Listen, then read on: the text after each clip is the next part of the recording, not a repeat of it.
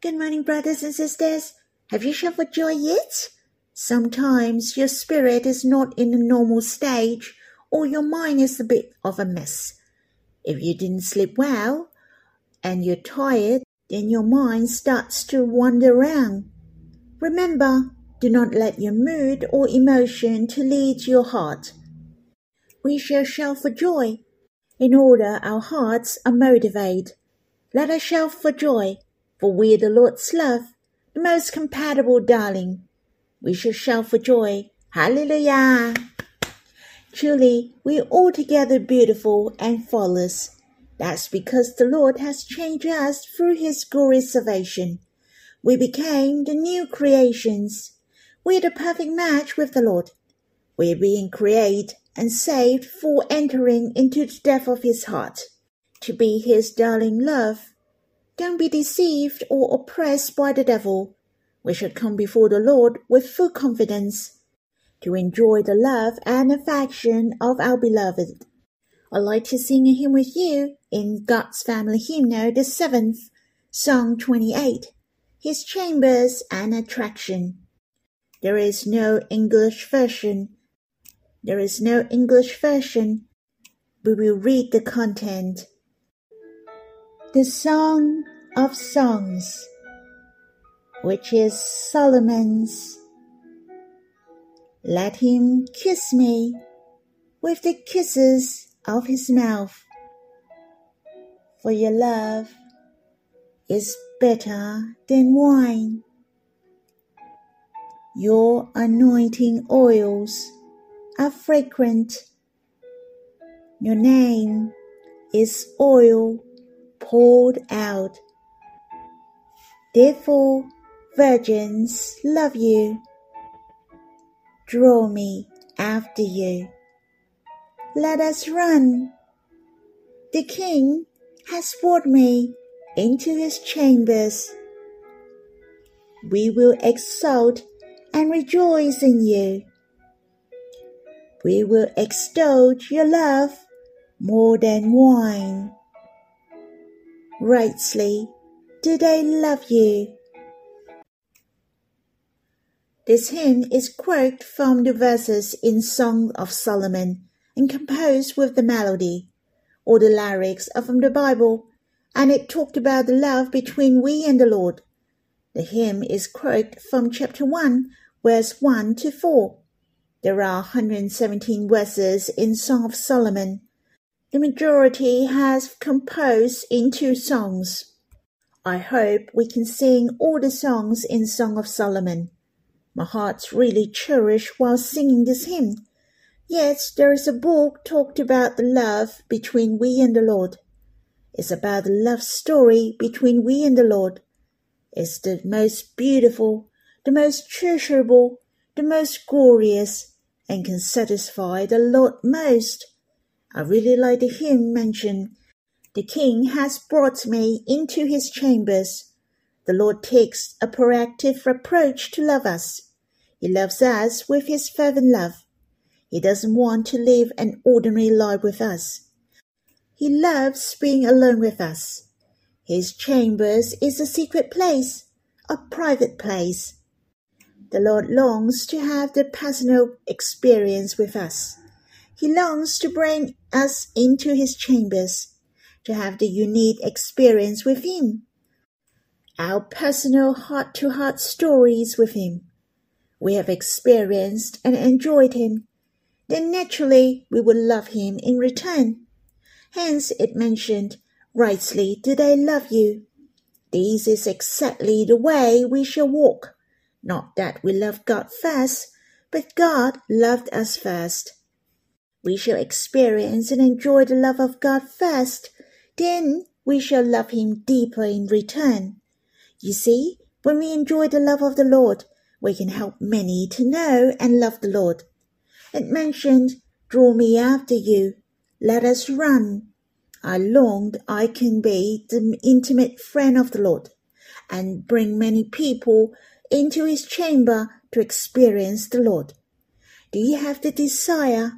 If you do, let us sing this hymn again and you can have some personal time to come before the Lord and enjoy His chambers. Let us sing this hymn again. The Song of Songs, which is Solomon's. Let him kiss me with the kisses of his mouth, for your love is better than wine. Your anointing oils are fragrant. Your name is oil poured out. Therefore, virgins love you. Draw me after you. Let us run. The king has brought me into his chambers. We will exult and rejoice in you. We will extol your love more than wine. Rightly do they love you. Brothers and sisters, shall we worship the Lord? Lord, it's so precious that there is a book in the Bible. It talks about our love between you and us. You want to express your heart to us to tell us how you long for us to enter into your chambers, to have the closest personal relationship with you, to have the sweetest experience and the love story with us forever. O oh Lord, it's so treasurable we have learned that you are our beloved. Lord, may you draw us so we're so willing to come before you, to have a glance at you, to focus on you, to think of you, to give you enough time to draw our hearts to you, to have the first hand experience, the personal experience with you, the precious experience of the life in your chambers, so that we become the attraction and help of many. That many people will come and experience you because of us. Brothers and sisters, you can sing this hymn again, or you can have some time to come before the Lord alone and pour out your hearts to Him. You can stop the recording fast and then come back when you're done.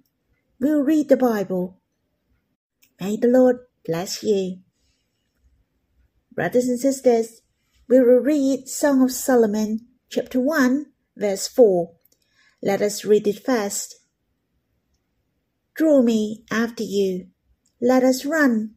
The king has brought me into his chambers. We will exult and rejoice in you. We will extol your love more than wine.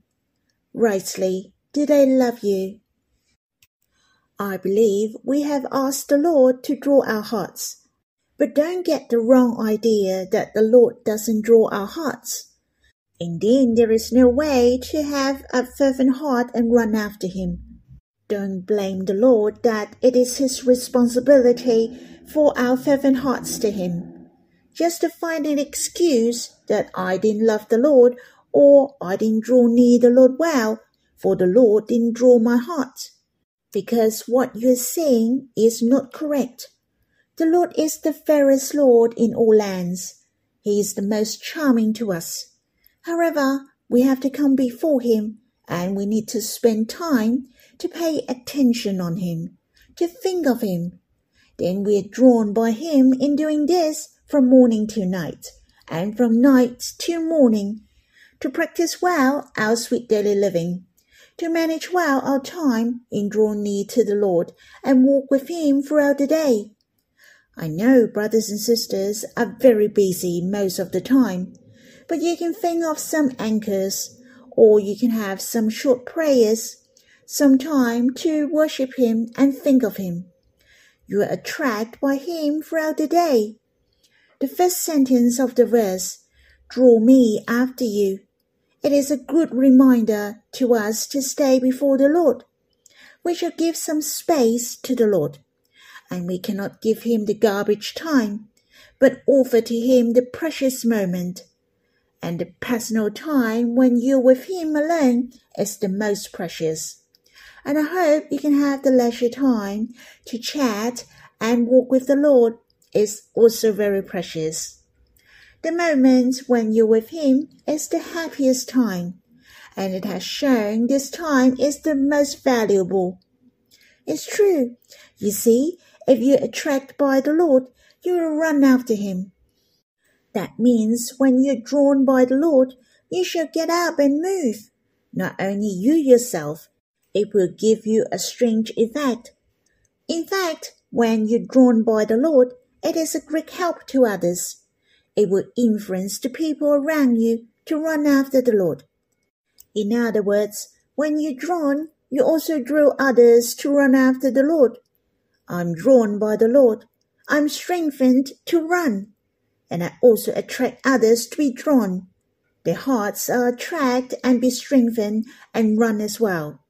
You can walk quickly instead of running. But it mentioned the word run here. That means her heart is fervent and longing. I don't have to explain what is fervent. I think you have experienced you are drawn by the love of the Lord before. Your spirit was strengthened after tasting His goodness. You wanted to love Him more and serve others more.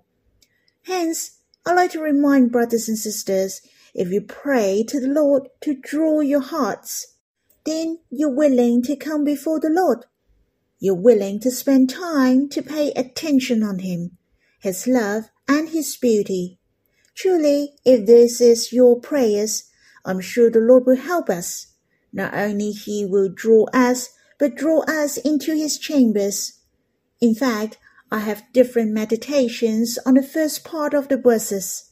I have think of the things which the Lord has drawn my attention. And what are his beauties?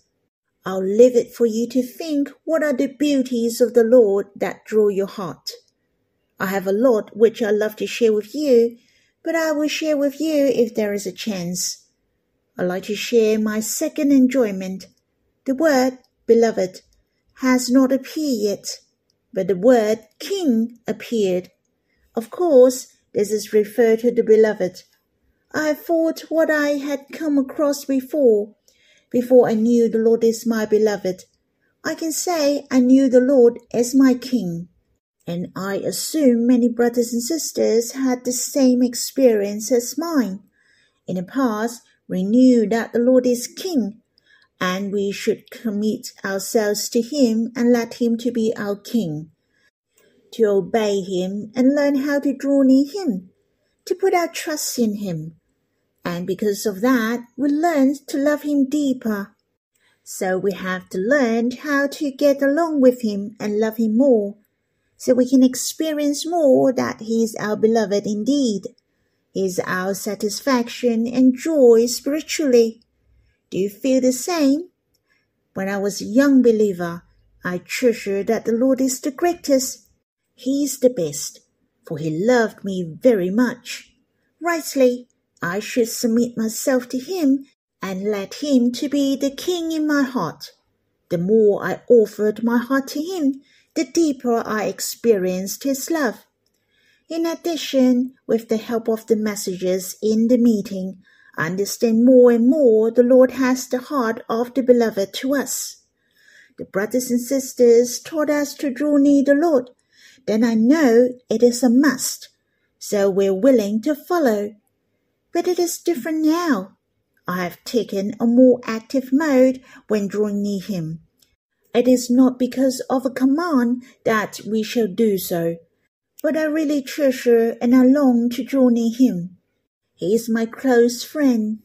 So the motive and the attitude of drawing near him is not the same anymore. That's because we know more and more that we are his darling. He is our true beloved. So, brothers and sisters, before we enter into the fellowship with our beloved spiritually, we shall commit our hearts to him.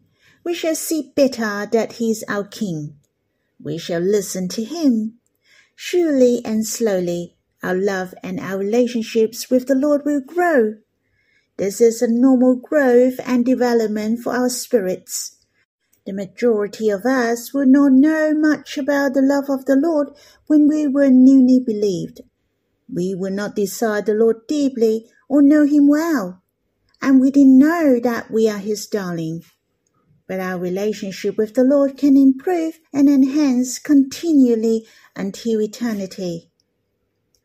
Thirdly, I'd like to share in verse 4 mentioned, the king has brought me into his chambers.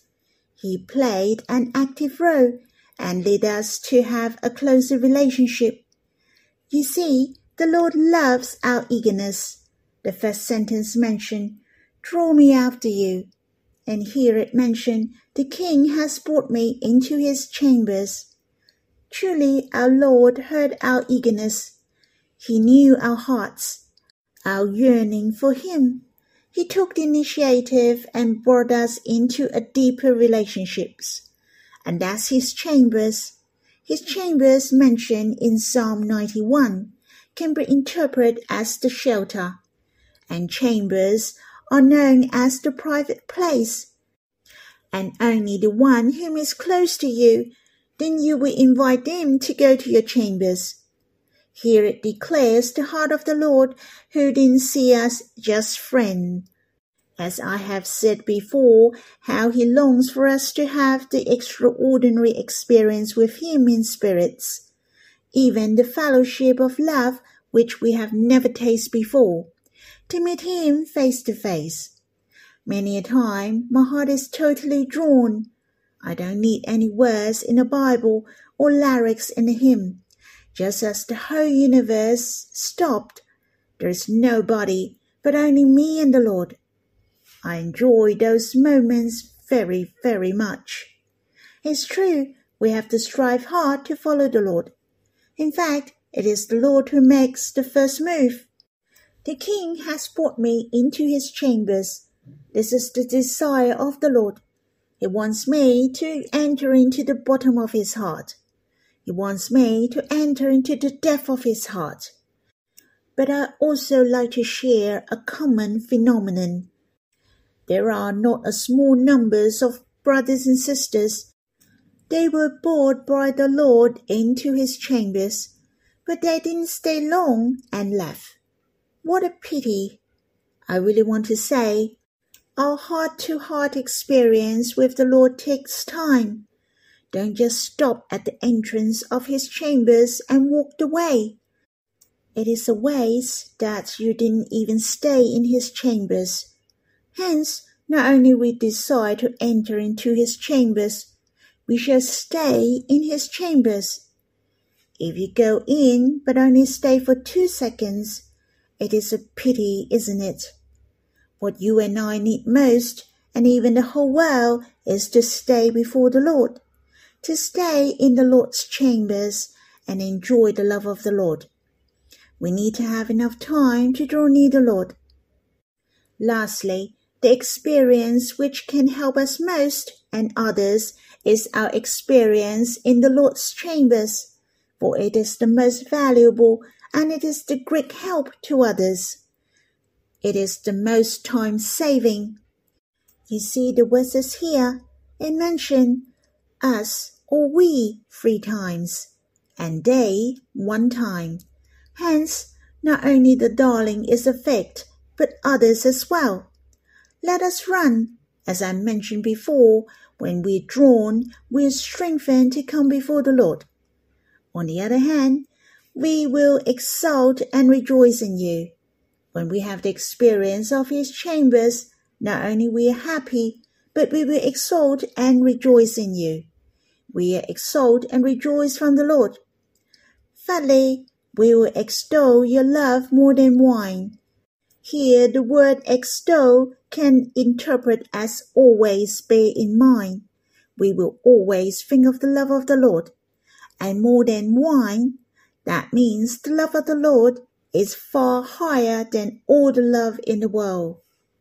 It is a great help for our minds and the minds of the brothers and sisters.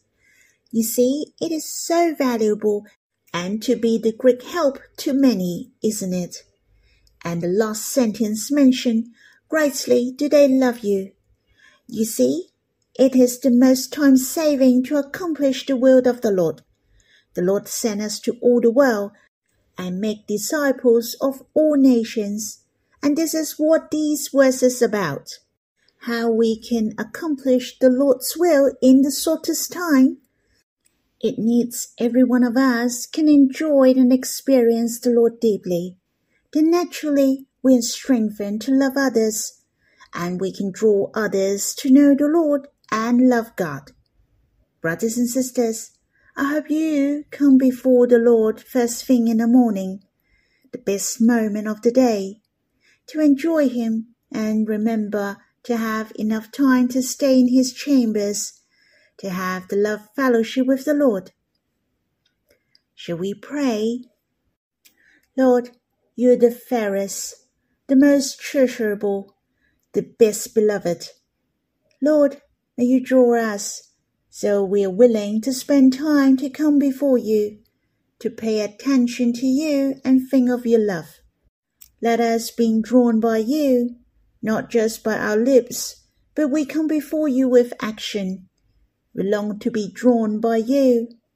Lord, let us understand that the greatest meaning of our life is to draw near you, and it is the most crucial to finish your will. It is also the greatest help to our spirits and others. Lord, may you help us to taste deeply the sweetness of the life of your chambers. Help us to experience the special moment of you and us being together. Lord, I know you long for every one of us can experience you deeply. Lord, you're the one who make the first move. Surely you will grant our request. Lord, may you bring us into your chambers every day to enjoy the love of the beloved. Just now, I asked the Lord to bring us into his chambers every day, but it is also our freedom whether we're willing to go into his chambers. Thus we shall come before the Lord you shall quiet yourself and draw near the Lord personally if you have time. Say to the Lord, O Lord, bring me into your chambers. You shall stay and enjoy his love in his chambers. May the Lord draw you to come near him. May the Lord bless you.